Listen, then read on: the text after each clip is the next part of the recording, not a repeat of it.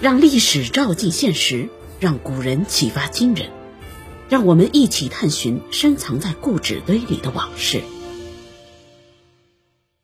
一零五四年，大宋帝国平静的如一潭死水。此时不会有人注意到，四川眉山涌动着一股春潮。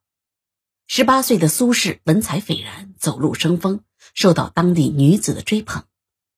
不久以后，苏轼的老师请他到家里吃饭。语重心长的说：“小苏啊，我特别欣赏你。我有个女儿叫王福，你愿意做我的女婿吗？”这可是天大的好事啊！苏轼立刻就同意了。不久后，苏轼就和王福结了婚。大红的盖头下，新娘清秀的脸庞露出娇羞，新郎还没有标志性的大胡子。他们互相凝视着对方。少年夫妻的婚姻就像初恋一样甜蜜。不论将来的结局如何，都将在两人心头刻下最深的痕迹。众所周知，能娶到老师女儿的男人都不一般。婚后第三年，苏轼就带着一篇名叫《行赏忠厚之治论》的文章，敲开了帝国文坛的大门。文坛大家欧阳修看到以后，不禁称赞道：“读世书不觉汗出，快哉快哉！老夫当秘录，放他出一头地也。”在欧阳修的提携下，苏轼一时名声大噪。他没有新作，立刻就会传遍京师。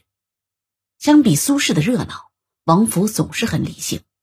结婚以后，他只是照顾公婆、劈柴做饭，把小家庭经营的有声有色，从来不对别人的事指手画脚。有时候，苏轼也在想，这该不会是个傻姑娘吧？王福也不反驳。只不过会在苏轼背书卡壳时，接着背诵下一段罢了，在苏轼不懂其他书时出手指导一下而已。后来他才反应过来，原来我媳妇儿是个才女啊。一零六一年，苏轼被任命为凤翔府判官，他带着王福一起去陕西任职。刚收拾好职工宿舍，王福就拉着丈夫的手说：“相公啊，我们出门在外，没背景，没亲戚。”你工作的时候可要小心点啊，不要乱说话，也不要乱收钱。娘子放心吧，我心里有数。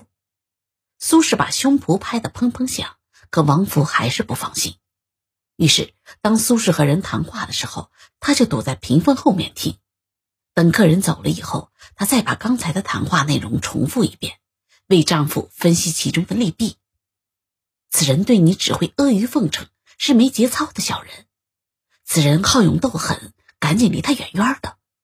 此人是拉你下水的，千万要把持住啊！不论对方是军中武夫还是地方小吏，王福都能看出他的目的和用意，然后给苏轼提出合理的建议。女诸葛也不过如此。最才的女，最贤的妻，王福是也。如果人生分四季的话。苏轼没有一丝准备，就从阳春三月来到了数九寒冬。一零六五年，苏轼被召回朝廷，刚刚办好任职手续，相伴十一年的王福就撒手人寰。第二年，父亲苏洵也去世了，他和苏辙护送两人的官淳回到人生旅程的起点眉山。曾经的甜言蜜语犹在耳边，如今却已是阴阳两隔。从此以后，再也没人能给苏轼出谋划策。他将独自面对余生的颠沛流离。三年守孝期满以后，苏轼回到开封，当时正值王安石变法拉开大幕，大宋帝国早已不是二十年前的平和世界。他立刻开炮：“我实名反对变法。”苏轼有他自己的理由，变法的本意是很好的，但是太激进了，容易引起党争。况且老百姓也不一定能享受到变法的好处。可变法的列车一旦发动，就注定停不下来，因为这辆车的司机是宋神宗和王安石。你苏轼说停就停，那我们算什么？皇帝和宰相不要面子的吗？苏轼说：“既然我跟你们不是一路人，那我就到外地去吧，尽自己的能力做一点有用的事儿。”于是。苏轼再次上路，在杭州、密州、徐州等地做官。只是身边再也没有了王福的身影。一零七五年，密州，苏轼加班到深夜才走出衙门，回头看了一眼，登上马车回家。或许是孤独、寂寞、寒冷的夜，或许是颠沛流离中再没有懂他的人。那一夜，苏轼思绪万千，他做了一个奇怪的梦。梦中，他和弟弟跟随父亲坐上小船，顺流而下，走出四川。回首看层峦叠嶂，他发誓要混出个人样来，让母亲和妻子过上好日子。再回头，父母亲、妻子的影子越来越模糊。苏轼想要抓，却什么也抓不住，直到他们的影子渐渐消失。后来，他治军尧舜上的理想也没能实现。他得罪了皇帝、宰相、大臣，看不到仕途希望的他，只能灰溜溜的离开东京。当初夸奖自己的那些人，如今恨不得在他身上踩上几脚。人性本就如此，苏轼也看淡了。他只是希望在困顿时能有个人说话。让自己不那么孤单。这时，王福的身影逐渐清晰，他还是十六岁时的清秀模样，正在眉山老家的梳妆台前画眉涂唇，唇纸飘落。他抬头看向窗外，相公，好看吗？苏轼想说些什么，却感觉喉咙被卡住，一点声音都发不出来，只有两行泪滑落在日渐沧桑的脸上。王福也看着他，眼角的笑意逐渐散去。相公，我不在你身边的日子，你也要照顾好自己，不要让我担心。梦醒，枕湿，月明。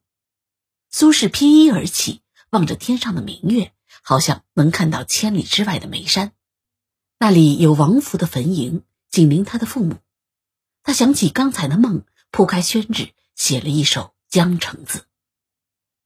十年生死两茫茫，不思量，自难忘。千里孤坟，无处话凄凉。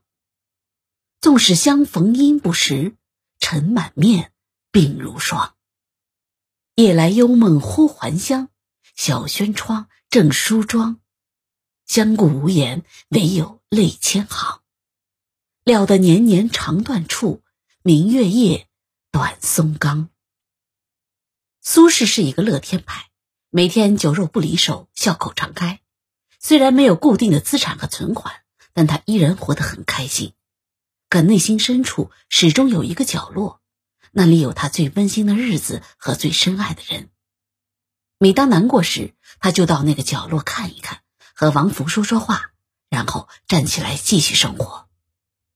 话说回来。王福能让苏轼念念不忘的，绝不仅仅是因为他们是彼此的初恋，而是在他十一年的相守中，彼此都是对方不能缺少的人。苏轼有才学又上进，是小家庭的希望；王福善解人意，能弥补丈夫的短板。所谓婚姻合适和相处舒服，不过如此。